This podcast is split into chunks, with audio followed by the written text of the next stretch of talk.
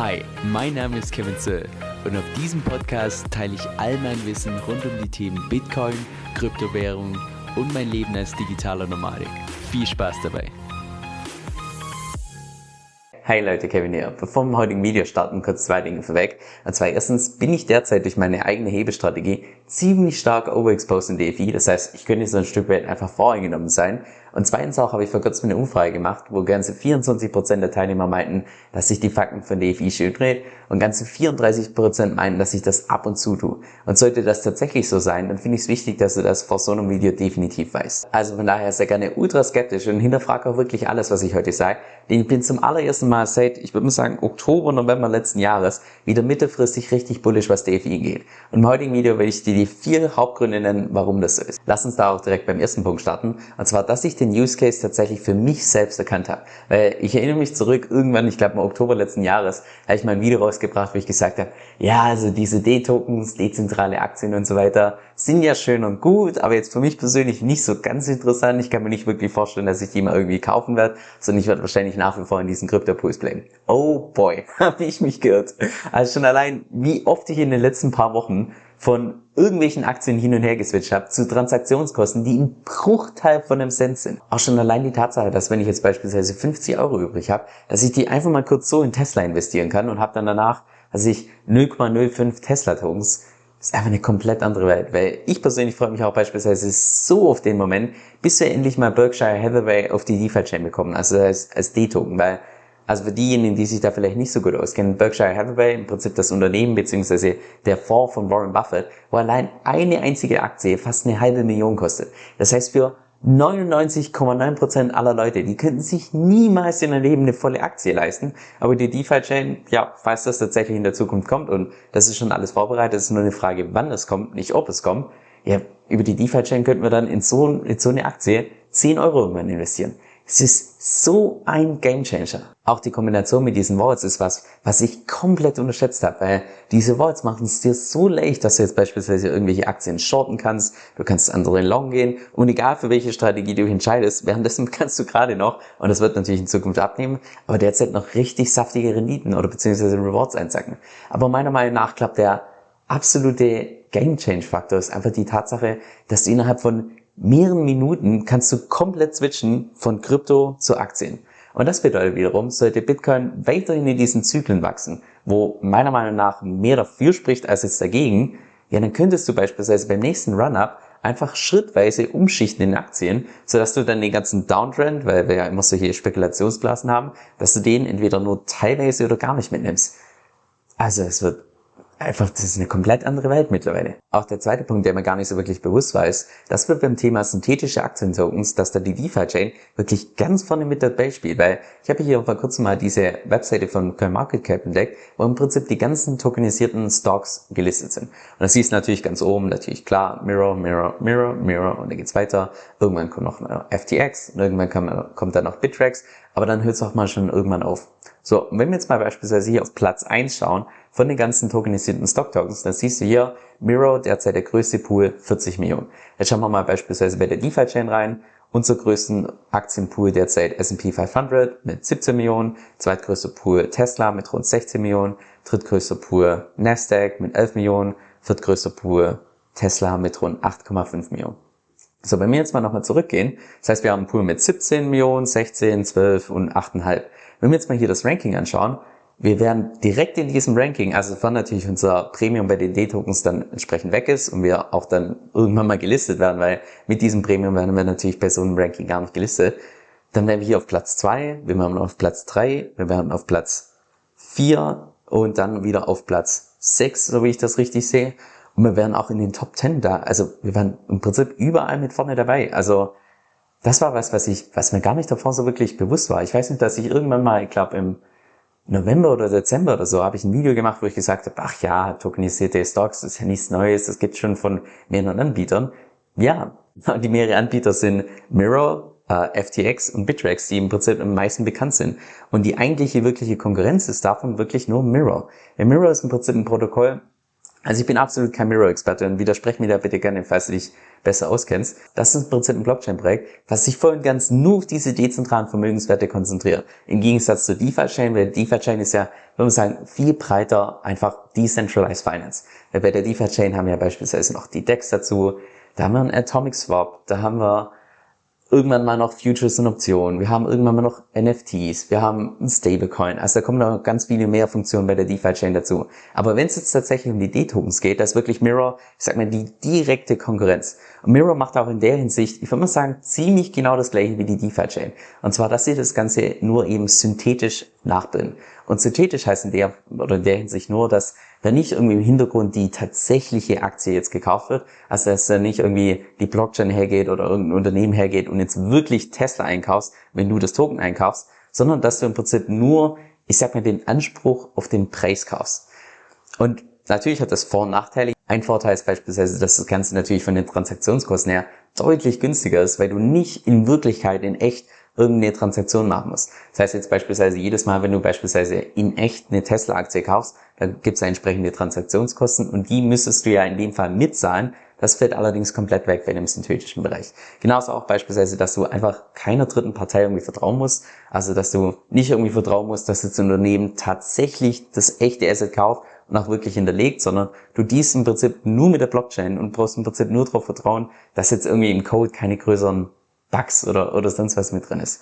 Und natürlich drittens auch noch, dass es von der Regulatorik, man muss sagen, einfach deutlich schwieriger ist, dass solche synthetischen Tokens irgendwann mal als so eine Art Security eingestuft werden, im Vergleich jetzt zu Tokens, die tatsächlich gebackt sind bei einem realen Asset. Da könnte es unter Umständen irgendwann mal in Zukunft so sein, dass die SEC von Amerika irgendwann mal sagt, ja, aber das gilt jetzt als Security und das zieht dann einen riesen Rattenschwanz an irgendwelchen Konsequenzen mit sich. Jetzt das komplette Gegenstück von diesen synthetischen Tokens wären sogenannte Spot-Tokens. Und Spot heißt im Prinzip nur, dass da im Hintergrund das tatsächliche Asset wirklich gekauft wird. Das heißt, wenn du jetzt beispielsweise zu FTX gehst, und ich meine auch, dass es bei Bittrex so ist, dass die im Prinzip nur solche Spot-Tokens anbieten, dann gehen auch tatsächlich diese zwei Unternehmen dann im Nachhinein her und die tun das tatsächliche Asset kaufen. Das heißt, wenn du jetzt beispielsweise hergehst, du kaufst bei FTX beispielsweise einen Tesla-Token, dann gehen die im Anschluss her und tun tatsächlich die echte Tesla-Aktie im Anschluss kaufen.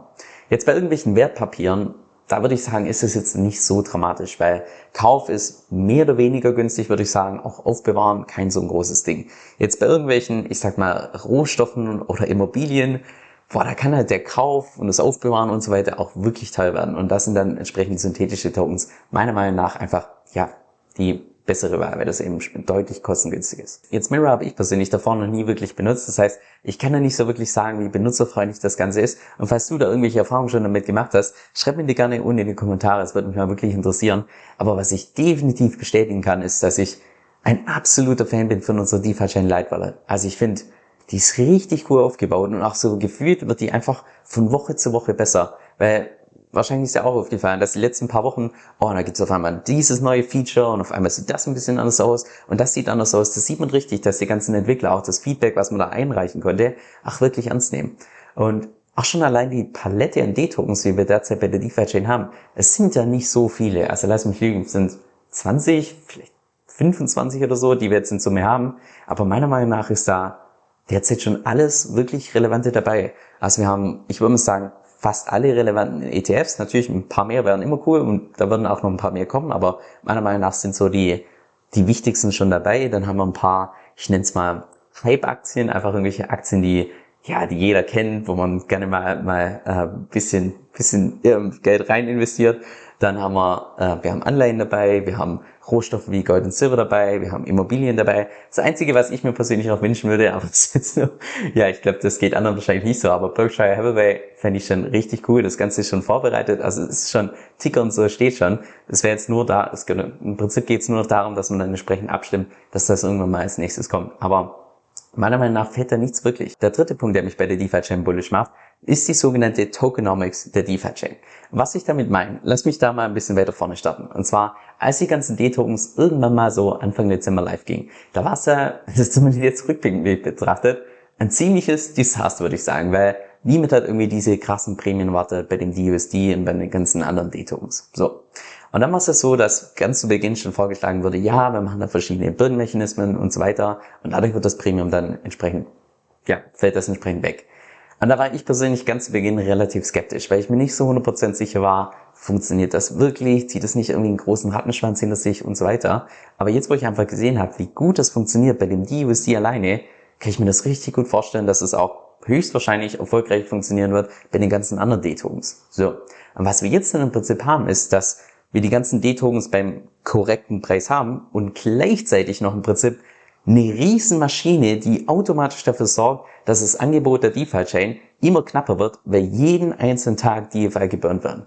Und sollte allein die Nachfrage einfach nur konstant bleiben, würde das automatisch bedeuten, dass der Preis von DFI entsprechend ansteigen muss, was natürlich als Investor absolut genial ist. Aktuell ist es beispielsweise immer noch so, dass die DeFi-Chain deflationär unterwegs ist. Das heißt, dass im Prinzip jeden Tag mehr DeFi geburnt werden, als neu dazukommen. Und das kannst du auch ganz leicht selbst nachrechnen, indem du einfach hier auf die Webseite gehst von DeFi-Chain Analytics. schauen wir mal hier vom ersten, das ist erster Tag, zweiter, dritter, vierter, fünfter, sechster, also sechs Tage. Wir beginnen bei ungefähr so 27 Millionen DFI, die geburnt sind und sind jetzt bei rund 34. Das heißt, wir haben 34 minus 27 bleiben 7 Millionen DFI übrig, die, wir, die in einer Woche geburnt werden. Jetzt ist natürlich nur die Frage, okay, wie viel kam neu dazu? Und derzeit ist beispielsweise der Block Reward bei 275 DFI, das heißt 275 mal, äh, wir haben im Prinzip eine Blockzeit von 30 Sekunden, das heißt mal 120, dann sind wir bei einer Stunde und dann noch mal 24, dann sind wir bei einem Tag. Das heißt, pro Tag kommen dazu 792.000. So, wenn wir das Ganze jetzt mal 6 rechnen, dann haben wir im Prinzip 4,7 Millionen DFI, die im Prinzip in sechs Tagen neu dazukommen. Aber Gebühren würden in den letzten sechs Tagen ganze 7 Millionen. Das heißt, wir sind derzeit noch richtig krass deflationär unterwegs, was die DeFi-Chain angeht. Und gleichzeitig bekommen wir Rewards, die einfach nur abartig hoch sind. Und genau die Dynamik ist das, was man unter anderem auch unter Tokenomics versteht. Und das hat auch erst vor kurzem Julian Hausmann in einem Twitter-Post getweetet. Und ich werde das jetzt mal, ich sag mal, sinngemäß übersetzen für die Leute, die vielleicht weniger fit sind im Englisch. Und zwar hat er geschrieben, falls du dich wunderst, warum DFI in diesem Jahr und auch im vergangenen Jahr sowohl ähm, US-Dollar als auch Bitcoin als auch Ethereum outperformt hat, dann liegt es einfach daran, dass die Tokenomics von der DeFi-Chain unglaublich stark sind. Und so ist man nur auf den Moment warten, bis tatsächlich das Premium von den ganzen D-Tokens noch geburnt wird.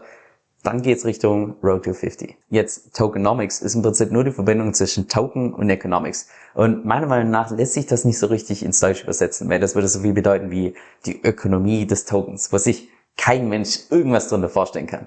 Aber ich sag mal, nee, ich sag mal sinngemäßere Übersetzung wäre vielleicht mehr die die Eigenschaften, die Funktionalität von einem Token nehmen. Okay, lass mich das mal zusammenfassen. Das heißt, wir haben erstens meiner Meinung nach einen unglaublich großen und starken Use Case, zumindest dann, wenn tatsächlich das Premium von diesen restlichen D-Tokens auch noch weg ist. Zweitens, den es international so erst ein einziges Mal gibt. Das heißt, das macht die Lieferchain automatisch zu einem der absoluten Vorräte in dem Gebiet. Und drittens haben wir zusätzlich noch verschiedene Birnmechanismen, die im Prinzip dazu führen, dass das Angebot von der DeFi-Chain im Safe-Verlauf immer knapper wird und dadurch natürlich bei gleichbleibender Nachfrage auch der Preis entsprechend ansteigen muss. Und jetzt kommt der vierte Punkt und zwar ist das ein Video von Manu Haus. Und zwar hat er vor kurzem meiner Meinung nach eines der interessantesten Videos veröffentlicht, die ich je von ihm gesehen habe. Und zwar, was er im Prinzip gemacht hat, ist, dass er sämtliche Züge von Bitcoin in den letzten zehn Jahren in drei verschiedene Phasen eingeteilt hat. Das heißt, ganz unten die grüne Phase, wenn die Preise entsprechend niedrig waren, also wenn es tendenziell ein besserer Zeitpunkt war, um einzukaufen. Dann die rote Phase, wenn tendenziell die Preise relativ hoch waren, wenn es in der Theorie geschickter gewesen wäre, dann entsprechend zu verkaufen. Und natürlich die, ich sag mal, gelbe Phase in der Mitte, wo man sagen, einfach die, die Übergangsphase. Und sollte Bitcoin tatsächlich dem Muster von den letzten zehn Jahren weiterhin folgen, dann würde das drei Dinge bedeuten. Und zwar erstens, dass derzeit der Boden von Bitcoin ungefähr bei 29.000 liegt. Das heißt, das wäre Stand heute so das tiefste, wie Bitcoin überhaupt fallen könnte. Zumindest, falls es tatsächlich gilt. So, das heißt, das sind wir, ich würde mal sagen, schon relativ nah. Oder beziehungsweise waren wir in den letzten paar Wochen schon relativ nah. Zweitens sind wir bei dem Zyklus noch kein einziges Mal in den roten Bereich reingekommen. Und das könnte wiederum bedeuten, naja, wenn jetzt das nächste Halving irgendwann in zwei Jahren kommt, vielleicht sehen wir dann irgendwann Mitte, Ende des Jahres, also diesen Jahres, tatsächlich noch den nächsten Run-Up, wo wir tatsächlich mal in diesen roten Bereich reingehen, wie es die letzten zehn Jahre beispielsweise war. Und drittens, selbst wenn dieser Bullrun nicht kommt, selbst wenn er komplett ausbleibt, würde das bedeuten, dass der Boden bei Bitcoin Ende des Jahres irgendwann mal bis so bei 50.000 liegt. Das heißt, das wäre Ende des Jahres das tiefste, wie Bitcoin tatsächlich gehen könnte. Natürlich alles in der Theorie, alles in der Theorie, fast Bitcoin weiterhin diesem Muster folgt. Jetzt Manu Haus hat das in seinem Video nochmal zehnmal besser erklärt als ich. Da steckt auch fachlich viel tiefer drin. Das heißt, schau mal gerne unten in die Beschreibung, da habe ich dir sein Video dazu verlinken. Aber was ich im Prinzip mit ihm nur sagen möchte, ist, dass in der Vergangenheit war es ja bisher immer so, dass selbst ohne diesen Burn-Mechanismus von DFI, dass DFI bei einem Bullrun Bitcoin tendenziell outperformt. Genauso auch wie ein Großteil der anderen, ich sag mal, Top 100 Altcoins. So. Sollten wir jetzt tatsächlich bei Bitcoin in diesem Jahr noch so einen Run-Up sehen und wir noch zusätzlich diesen Burn-Mechanismus haben bei DFI, dann gehe ich persönlich davon aus, dass DFI Bitcoin noch viel stärker outperformen wird, wie es jetzt beispielsweise in der Vergangenheit war. Und die vier Punkte erklären, warum ich derzeit, ich würde mal sagen, mittelfristig ziemlich bullish bin, was DFI angeht. Und ich meine, bei meiner eigenen Hebestrategie, da könnte ich ja ohne Probleme in mein Board die Hälfte von meinem DFI nehmen, in Bitcoin umtauschen, wieder zurück als Kollateral einzahlen, kein Problem. Was ich allerdings nicht tue, weil ich mir wirklich gut vorstellen kann, dass in den nächsten im nächsten Jahr DFI Bitcoin ziemlich stark outperformen wird. Jetzt ist nur die Frage, bin ich durch mein eigenes Investment in der Hinsicht einfach so ein Stück weit voreingenommen oder sehe ich eventuell was, was vielleicht andere nicht auf dem Schirm haben? Und die Frage, das sind ja natürlich selbst beantworten. Logisch. By the way, solltest du eine komplett konträre Meinung haben, was ja vollkommen in Ordnung ist, würde ich mich mega freuen, wenn du mir die begründet und in die Kommentare schreiben würdest, dass wir im Prinzip alle draus landen können. Hoffentlich war das Video hilfreich für dich und hoffentlich sehen wir uns bald wieder. Mach's gut.